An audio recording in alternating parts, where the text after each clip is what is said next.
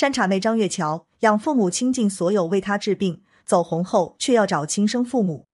常言道，孩子是父母的心头肉，能看到孩子健康快乐的成长，就是父母最大的心愿。然而，有的人却不配当父母，他们对不起“父母”二字，注定会被孩子憎恨一辈子，且永远得不到原谅。而山茶妹张月桥就是千千万万个被抛弃孩子中的其中一个。零一，一九八四年十二月的某一天，在山东省滕州市官桥镇的一个矿区里，一名女婴正在哭泣，哭声引来了大量附近的村民上前围观。由于在当时那个年代，很多人生活艰难，连温饱都解决不了，所以听着孩子的哭啼声，依旧没有人敢上前领养。直到张宗水、韩邦兰夫妇赶到，被抛弃的女婴才有了生存下来的希望。当时，张宗水夫妇已经育有三个孩子了，但都是男娃。他们很想拥有一个女儿，只是一直未能如愿。看见躺在雪地里的女婴，两人不约而同的伸手去抱，抱回家才发现，女婴左手上居然有六根手指。在当时，六指可是不吉利的，意味着这人命运坎坷，而且身上还会有劫数。但张宗水却不信邪，执意要收养这位女婴。直到过了几天后。妻子韩邦兰帮女婴洗澡，才发现女婴的后背上长了一个疙瘩，而且看起来不是普通的疙瘩。几番打听后，张宗水和妻子决定带女婴去医院检查。医生告诉张宗水，这是脊椎骨膜膨缩，如果不及时治疗，可能会导致女婴下半身瘫痪。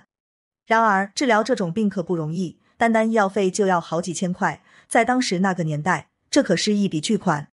但想想女婴悲惨的经历，一出生便被父母抛弃，还患上了重病，要是自己再不理不顾，可能孩子就只能这么大了。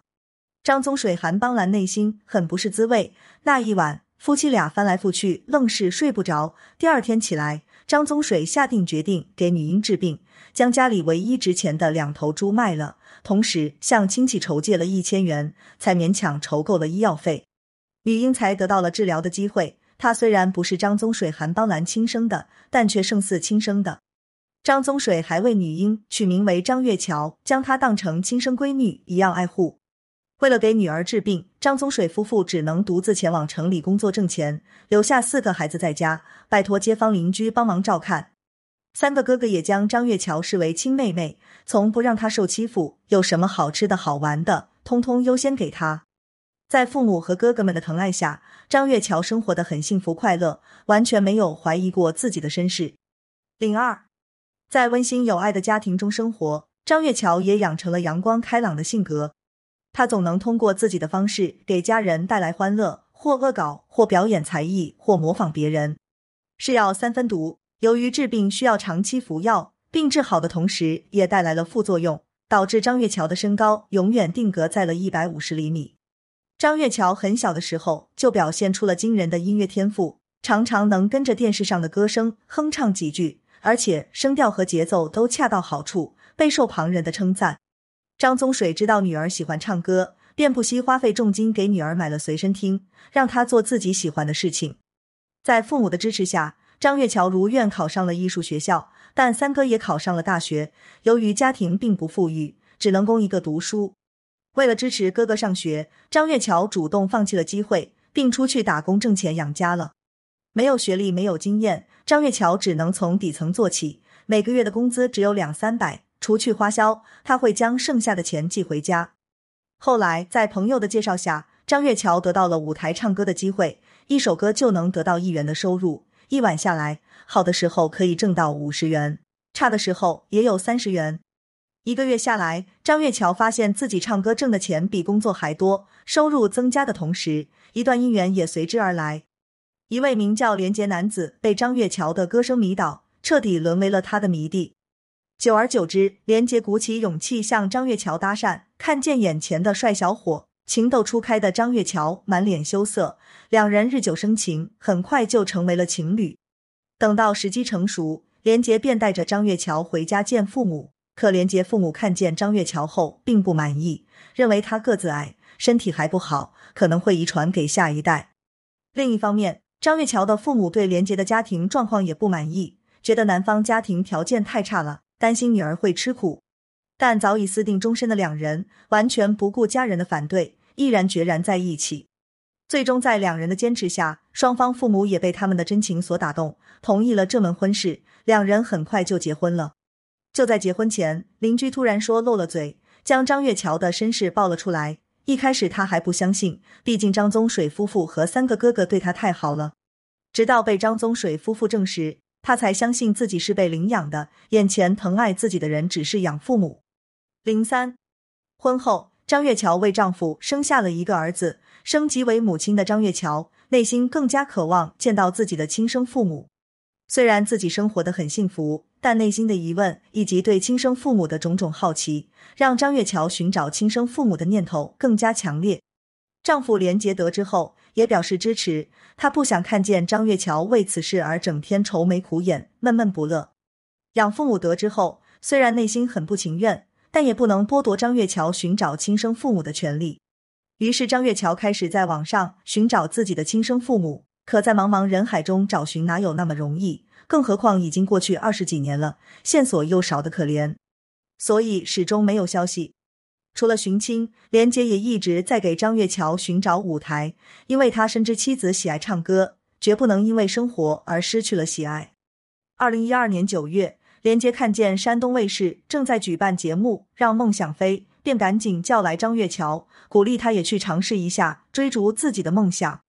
在比赛现场，张月桥带了一篮子山楂上场，并分给了评委和观众品尝，感恩并推销自己家乡的特产——红色的碎花长衫跟山楂相得益彰。嘹亮的歌声和爽朗利落的性格更得评委和观众们的喜爱。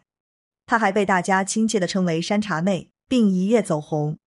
二零零三年，小有名气的山茶妹参加了央视专门为草根歌手准备的舞台《星光大道》，通过一首《烛光里的妈妈》，直接唱哭了现场的评委和观众，拿到了周赛冠军。山茶妹和大衣哥成为《星光大道》最火的两名选手，最终拿到了年度总决赛亚军的好成绩。自此之后，山楂妹火遍全国，成为家喻户晓的草根明星。她的身世也纷纷被媒体报道。上门认亲的人络绎不绝，但全都是冒牌货，还给山茶妹的家人带来了巨大的困扰。后来，山茶妹登上了湖北卫视《大王小王》，寻找亲生父母。在节目组的大力宣传下，认亲的人很多，他们提供的线索有理有据，但说到具体细节时，却没有一个符合的。为了帮助山茶妹完成心愿，除了丈夫养父张宗水也陪在她左右，但每次看见上来认亲的人。张宗水的心犹如刀割般疼痛，但他依旧强装镇定，生怕女儿看出自己内心的恐慌。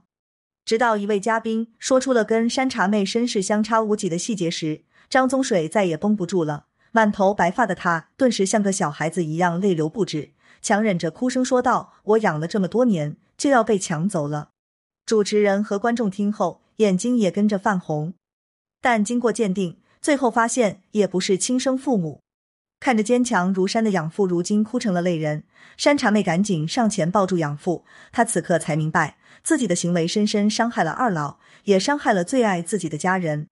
从那以后，她便放弃了寻亲。在她心中，养父母虽不是亲生，却胜似亲生父母。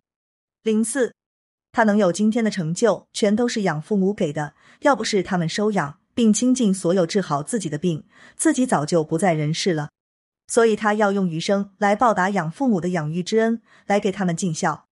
挣到钱后，山茶妹立马改善了养父母的生活，让他们住进了新家，并过上了富足的生活。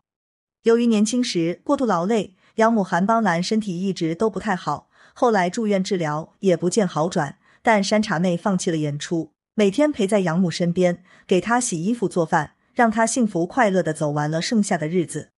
养母去世后，山茶妹便将养父接到了身边，一起生活，和丈夫一起照顾老人，让他尽享天伦之乐。生而未养，断指可还；生而养之，断头可还。未生而养，百事难还。生而不养，枉为人，更不配当父母。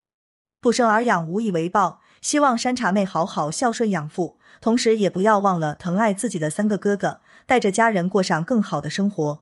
山茶妹是不幸的，从小就被抛弃。还患上了重病，同时他也是幸运的，他遇见了疼爱自己的养父母，给了他足够的爱，从而治愈一切。And 点下关注不迷路。